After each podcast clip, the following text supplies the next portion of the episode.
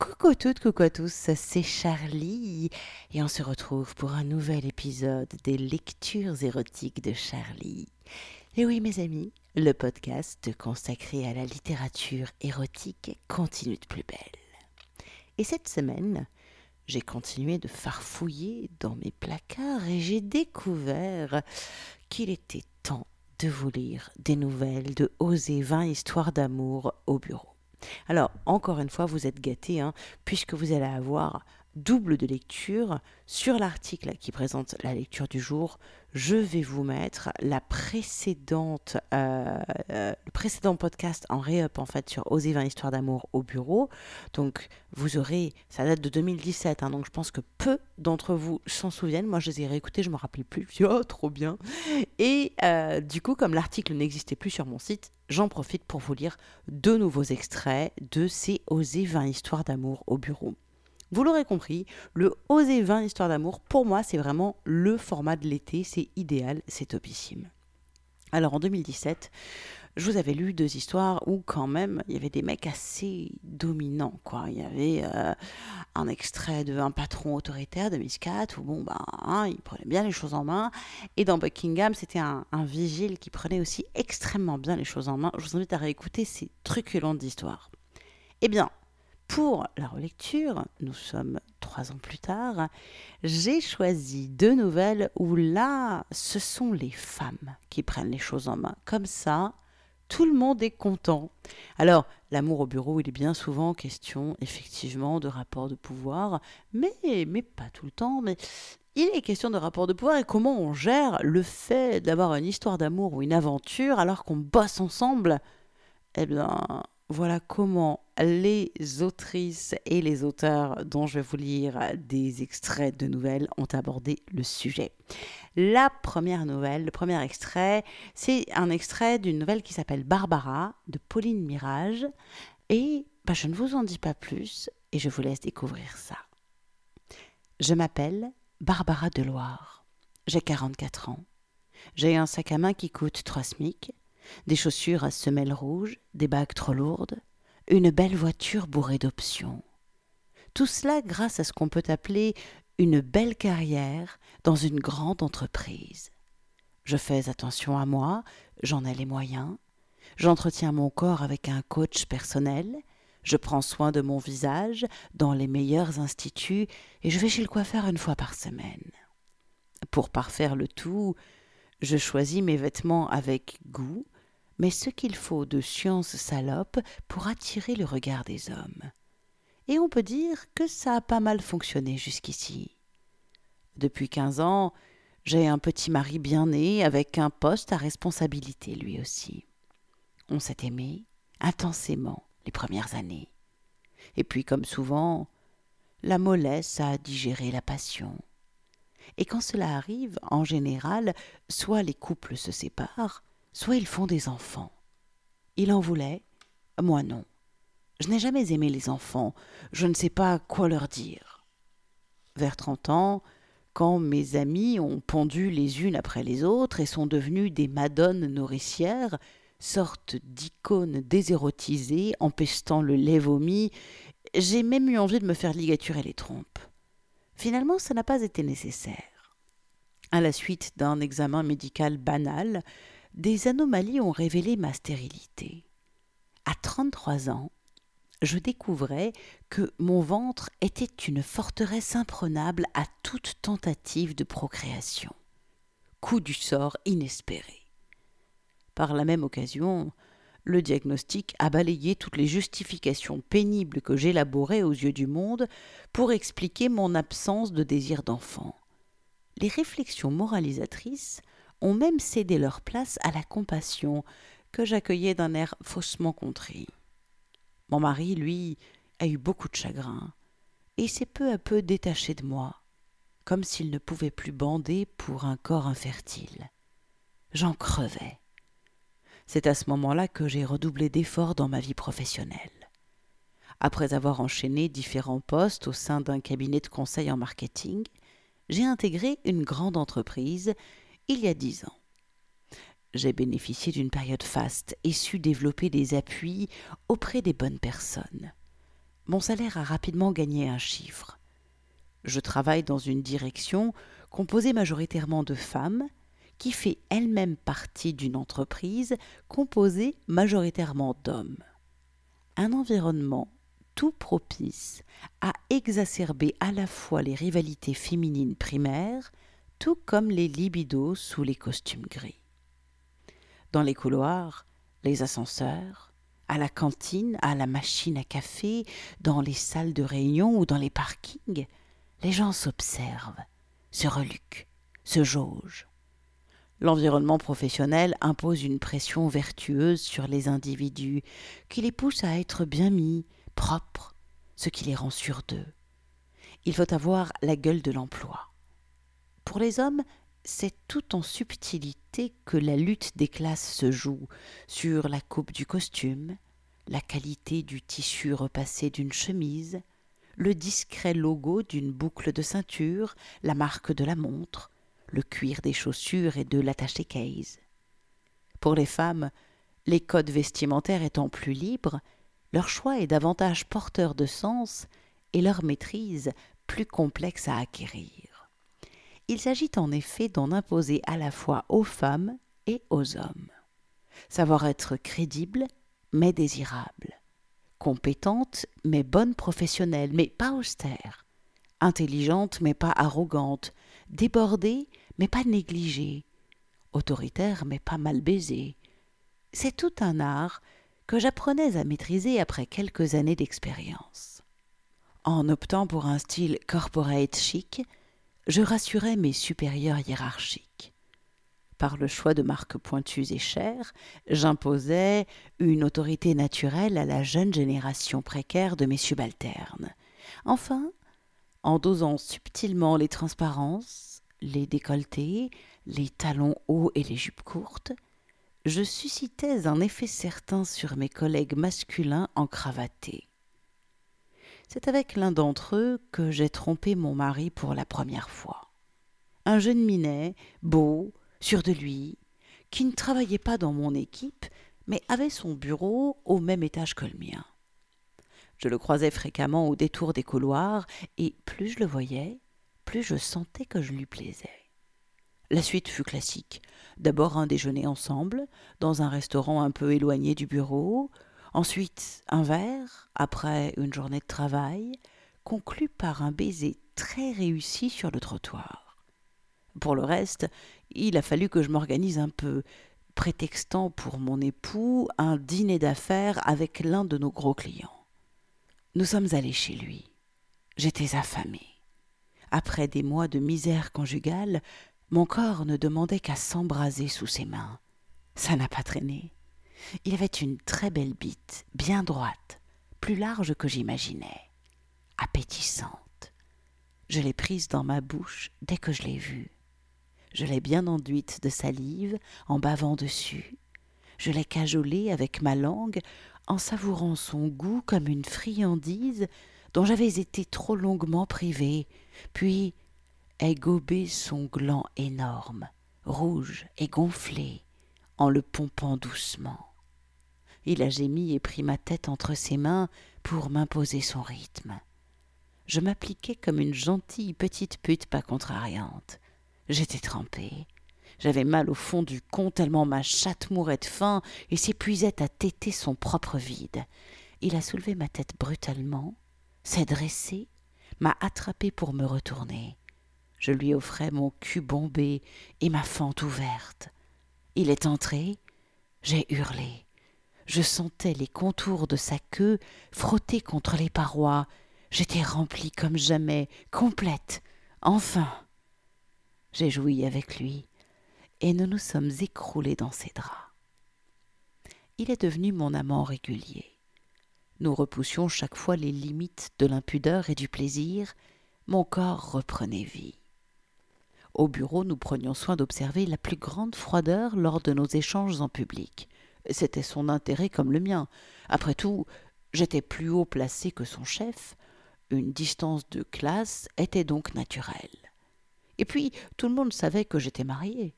C'est un lieu commun, mais l'adultère est toujours moins toléré lorsqu'il est pratiqué par une femme.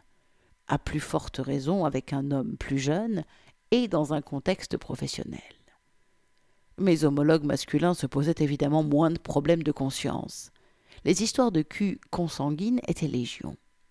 Personne n'ignorait que le DRH s'était tapé une bonne moitié des jeunes femmes de son équipe et que les plus ailées s'étaient vues confier des postes de management. Il ne s'en cachait d'ailleurs pas.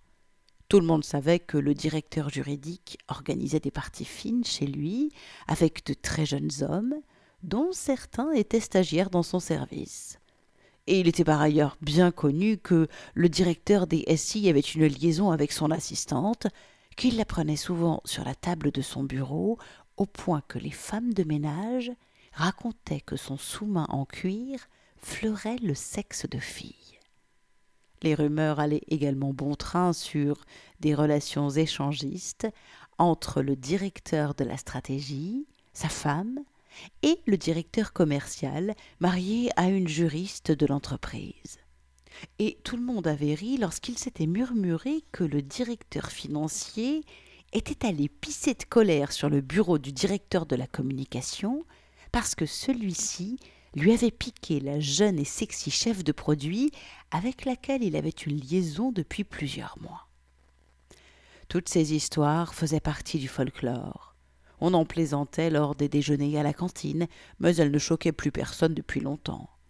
Elles donnaient même un rayonnement charismatique à leurs auteurs, pas tout à fait étrangers à l'avancement de la plupart. Il y avait bien quelques ragots sur telle ou telle directrice un peu tapée qui usait des restes de ses charmes auprès de jeunes ambitieux, mais les auteurs en ressortaient rarement grandis je me préservais avec le plus grand soin des commérages. Nous sommes parvenus à protéger notre secret pendant quelques mois. Mais petit à petit, il s'est montré plus exigeant et a réclamé de plus en plus de temps et d'attention. Célibataire, il se satisfaisait de moins en moins du statut d'amant dans lequel notre relation le maintenait. Je ne pouvais pas lui en offrir plus. Je manquais déjà de temps en tout, et puis, en offrant une béquille à mon mariage devenu trop chaste, je dois avouer que notre relation me convenait parfaitement ainsi. Évidemment, il l'a très mal pris. Nous avons néanmoins continué à nous voir, un peu moins fréquemment. Un jour, en déjeunant avec une de mes amies à la cantine, je l'ai aperçu plus loin, attablé avec une jeune femme de mon équipe en tête à tête. Mon ami s'est retourné vers lui et m'a glissé en souriant. Il paraît qu'ils fricotent ensemble. X les a vus prendre un verre vendredi soir au bar d'à côté. Elle en a de la chance, la petite. Tu devrais exiger un droit de cuissage. T'es sa bosse. J'ai rougi. Le lendemain soir, j'avais rendez-vous avec lui. Je lui ai demandé des explications. Il n'avait pas à m'en donner, bien sûr. J'ai pleuré. Il m'a fait jouir doucement, au-dessus de moi, alors que des larmes perlaient encore sur mes joues. Je suis rentrée chez moi. Mon mari n'était pas là. Je me suis servi un whisky, un écossais, puis un autre, puis plusieurs. Je me suis traînée au lit en arrachant mes vêtements. J'ai failli tomber. Je me suis allongée, nue, au-dessus des draps. J'ai aperçu mon Blackberry à côté de moi. J'ai tendu le bras pour l'attraper et photographié maladroitement mes seins, ma chatte, mon ventre, mes cuisses. J'ai retenu une image, plutôt réussie, où l'on voyait mes seins et quelques poils de mon pubis. J'ai cliqué sur Envoyer par MMS et écrit Mon ventre porte encore l'odeur de son foutre. Je l'ai envoyé sur le numéro professionnel de ma nouvelle rivale. J'ai éteint mon téléphone et je me suis endormie. Le lendemain, j'ai reçu un mail de convocation des RH de ma structure. Elle s'était plainte à eux et leur avait montré mon message.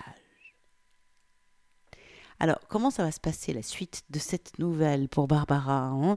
Comment ça va se passer le fait qu'il cette plainte avec la photo? Euh, Voilà, qu'est-ce que comment ça va se passer Eh bien, pour le savoir, je vous invite à vous offrir le livre Oser 20 histoires d'amour au bureau, avec plein d'histoires qui parlent justement de ça. Sexe, relations amoureuses et sur le lieu de travail, ça donne quoi? Alors, des fois, ça se passe bien, des fois, c'est une catastrophe. Je vous laisse découvrir tout ce que les autrices et les auteurs ont imaginé. En attendant, moi, je vous lis un deuxième extrait d'une autre nouvelle qui s'appelle Réflexion faite et qui est écrite par Lizzie Ravel. Encore une fois, vous allez le voir, c'est une femme qui prend les devants. On a vraiment l'habitude, quand on imagine l'amour au bureau, de euh, la petite stagiaire qui se fait trousser par son directeur de stage, la secrétaire qui se fait trousser par son patron autoritaire. Alors, ça marche, hein, ça peut être une grande source d'excitation, mais du coup, bah, vu que j'ai déjà des histoires comme ça dans la précédente lecture, qui date de 2017, cette fois-ci, on inverse un petit peu les rôles et ce sont les femmes qui prennent les hommes en main. La nouvelle dont je vais vous lire un extrait s'appelle Réflexion faite. Elle est écrite par Lydie Ravel et elle est issue du recueil de nouvelles Oser 20 histoires d'amour au bureau. Lucie ouvrit la porte d'un coup d'épaule. Une bouteille de champagne coincée sous le bras, une flûte en plastique dans chaque main, elle repoussa avec maladresse la porte avec ses fesses. Ouh, vas-y, agite ta croupe, ma belle, fit Alex, toute dents dehors. Elle leva les yeux au ciel. Si cet imbécile pouvait se taire, ce serait parfait. Avec la couleur uniformément grise des bureaux où ils se trouvaient, ils étaient déjà tellement des clichés vivants qu'il n'y avait pas besoin d'en rajouter avec des répliques de porno. Tout ce dont elle avait besoin, c'était de sentir les mains d'un homme la déshabiller, une haleine masculine sur sa joue, des crampes chaudes dans son bas-ventre. Il était tard, les bureaux étaient vides, et Alex était si sûr d'être irrésistible qu'il était le casting parfait. Ça m'a surpris de voir ton mail, tu sais. Tiens, il est peut-être pas si con finalement, se dit Lucie, une rasade de champagne dans la bouche. Je ne savais pas que tu craquais sur moi, reprit-il. Ah non, en fait, il est vraiment à côté de ses pompes. Lucie avait envoyé un mail à Alex quelques heures auparavant pour lui donner rendez-vous dans son propre bureau à la fin de la journée. Elle n'avait jamais craqué pour lui, elle voulait juste du sexe, et finalement elle se fichait de savoir si Alex était en phase ou non. Elle avait l'impression que sa vie lui échappait ces dernières semaines. Elle avait envoyé ce mail sur un coup de tête, histoire de faire un truc qu'elle aurait décidé, un truc agréable. Ce pauvre Alex bavait tellement sur elle depuis le jour où elle était arrivée au service marketing de la boîte qu'elle était sûre de pouvoir en tirer ce qu'elle voudrait. Sur le papier, il n'était pas si mal, ce cher Alex. Pas mal foutu, le genre surfeur. Pourtant, elle n'avait jamais vraiment accroché, trop vantard, trop bavard, trop sportif mais pour un coup rapide, il serait parfait. Elle n'avait jamais baisé au bureau, jamais sur un coup de tête, ni avec un homme qu'elle n'aimait pas. C'est la soirée des grandes premières, se disait Lucie, qui finissait sa troisième coupe de champagne en renversant la tête en arrière, pendant qu'Alex continuait à parler tout seul. Parti du nouveau projet d'emballage des tubes de crème pour les pieds que fabriquait leur entreprise, il en était arrivé aux statistiques sur les couples qui se forment sur leur lieu de travail. Se demandant ce qu'elle avait manqué, Lucie remplit leur couple une nouvelle fois. Malgré tout ce qu'il avait bu, Alex ne montrait aucun signe de faiblesse, ce qui inquiétait Lucie. Elle se demanda à quel point ce rendez-vous était important pour lui. Elle posa sa coupe, puis le guida vers le bureau où elle le fit asseoir. Elle passa les mains dans son col, chercha jusqu'où elle pouvait descendre. Elle se demanda furtivement si elle oserait arracher les boutons de sa chemise. Il la regardait, souriant, sans l'embrasser. Elle se pencha, lui montrant son décolleté, et le laissa caresser ses cuisses. Elle portait des bas noirs sous sa petite robe gris foncé, qui accentuait sa minceur et ses jolies courbes. C'était une grande fille aux longs cheveux ondulés, noirs et parfumés, à la peau sombre. Elle était pleine d'une assurance empreinte d'ironie qui avait le don de perturber les hommes. Ce soir-là, avant d'aller chercher le champagne, elle avait envoyé promener d'un geste sexy ses hauts talons noirs trop sévères. Et Alex apercevait maintenant, sous le fin nylon noir, ses ongles de pied, délicatement peints en rose clair. Alex se demandait si Lucie savait qu'il l'avait désirée dès son premier jour au bureau. Ce jour-là, comme tous les suivants, elle était habillée d'une petite robe moulante, classe, hauts talons, coiffure relevée. Elle avait eu une moue involontaire de désintérêt quand il s'était présenté. Il était habitué à ce que les femmes essayent à tout prix de lui plaire. Elle, non, et cela le rendait fou. Il était persuadé qu'il y avait quelque chose entre son patron, Marc, et elle. Mais comment en être sûr? Le patron était marié, avait deux enfants. Il était du genre à bosser les trois quarts du temps, puis à passer le reste à faire du jardinage avec sa femme et des sorties culturelles avec ses enfants. Pas le type qu'on imagine craquer pour une fille tout en jambes, robe moulante et mou sexy. Alex avait un jour surpris une expression d'admiration dans les yeux de Lucie, alors que le big boss faisait un exposé pendant une réunion. La pensée que celle qu'il convoitait n'était pas intéressée par ses pectoraux et ses dents blanches, parce qu'elle était attirée par quelqu'un de mieux placé, rassurait le pauvre Alex. Il était toujours assis sur le bord du bureau, les jambes pendantes, penché en arrière, un sourire entendu aux lèvres, l'air ravi d'être avec elle. Lucie se dit qu'il avait l'air d'un petit garçon. Elle se pencha davantage, lui effleura les lèvres de sa bouche. La laine d'Alex sentait le champagne. Elle regarda de tout près ses yeux agrandis, ses narines palpitantes, ses lèvres qui demandaient un baiser.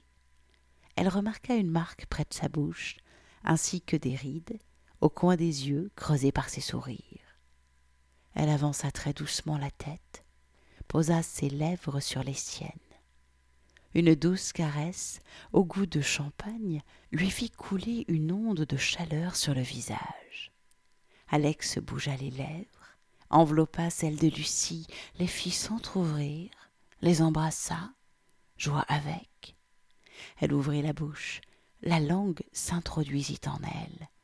Elle prit la tête d'Alex à deux mains et sa langue se joignit à la sienne. Elle entendait son partenaire souffler fort par le nez. Elle réalisait à quel point il était excité. Lucie trouvait excitant, effrayant aussi, de ne pas savoir ce qu'il aimait, quelles seraient ses réactions, comment il faisait l'amour, à quoi ressemblait son corps? Elle avait eu un certain nombre d'amants, et elle était du genre à obtenir ce qu'elle voulait quand elle voulait mais ces derniers temps tout lui échappait. L'homme qu'elle voulait plus que tout au monde lui avait donné de faux espoirs. Il l'ignorait désormais avec application. Avec Alex, elle se prouvait qu'elle pouvait encore claquer des doigts et avoir un homme à sa botte.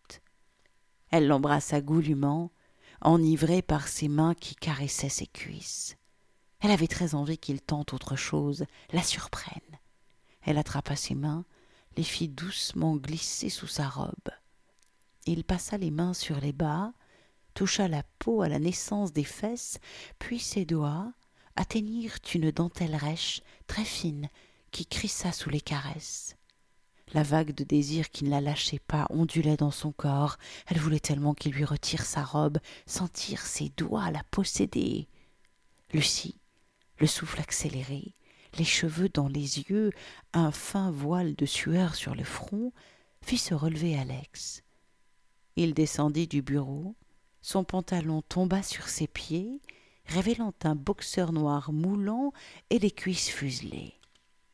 Il saisit les poignets de Lucie, les serra avec force, il la fit reculer, elle heurta le mur du fond, elle sentait sa force autour de ses poignets maintenus au mur. Il la regardait d'une façon intense qu'elle n'avait encore jamais connue. Il se colla à elle, et elle ne put plus bouger, crucifiée au mur de béton froid. Il fourra sa langue dans sa bouche, frotta son bas-ventre. Elle sentait la bosse de son érection à travers les vêtements. Elle gémissait doucement. laissant aller ses pensées une par une, envahies par le désir. Les mains d'Alex lâchèrent ses poignets, mais elle resta appuyée au mur, les bras levés.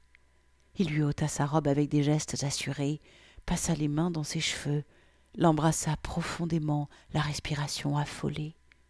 Il lui enleva ses sous-vêtements en dentelle, puis s'arrêta pour la contempler. S'approchant, il malaxa doucement ses seins, puis descendit sur son ventre, son sexe. Deux doigts glissaient vers son clitoris, le massaient de façon experte. Lucie saisit la main d'Alex pour enfoncer les doigts dans son sexe. Elle donna à la main de son partenaire un mouvement de va-et-vient délicieux. Elle se sentait mouillée sur la main. Alex s'agenouilla devant elle, introduisit encore des doigts. Lucie se sentait fouillée, possédée. Elle fit s'allonger le garçon sur le sol, attrapa la capote qu'elle lui enfila doucement, puis elle se mit à califourchon en lui embrassant le torse.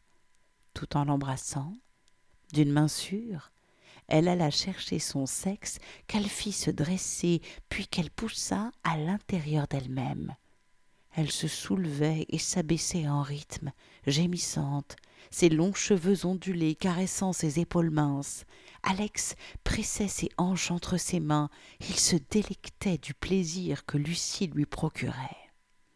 Elle arrêta progressivement son manège, elle se releva et, s'allongeant à demi sur le bureau, lui fit comprendre qu'elle voulait qu'il la pénètre ainsi. Il se mit debout contre elle, lui écarta les jambes avec douceur, mit son sexe en position. Il la pénétra en lui saisissant les cuisses et en l'attirant contre lui brusquement, sans lui lâcher les jambes, il s'enfonçait en elle, puis se retirait à moitié. Un bourdonnement se fit entendre. Lucie tourna la tête. Son portable posé sur le bureau, affichait un nouveau message. Marc, Léo Alex.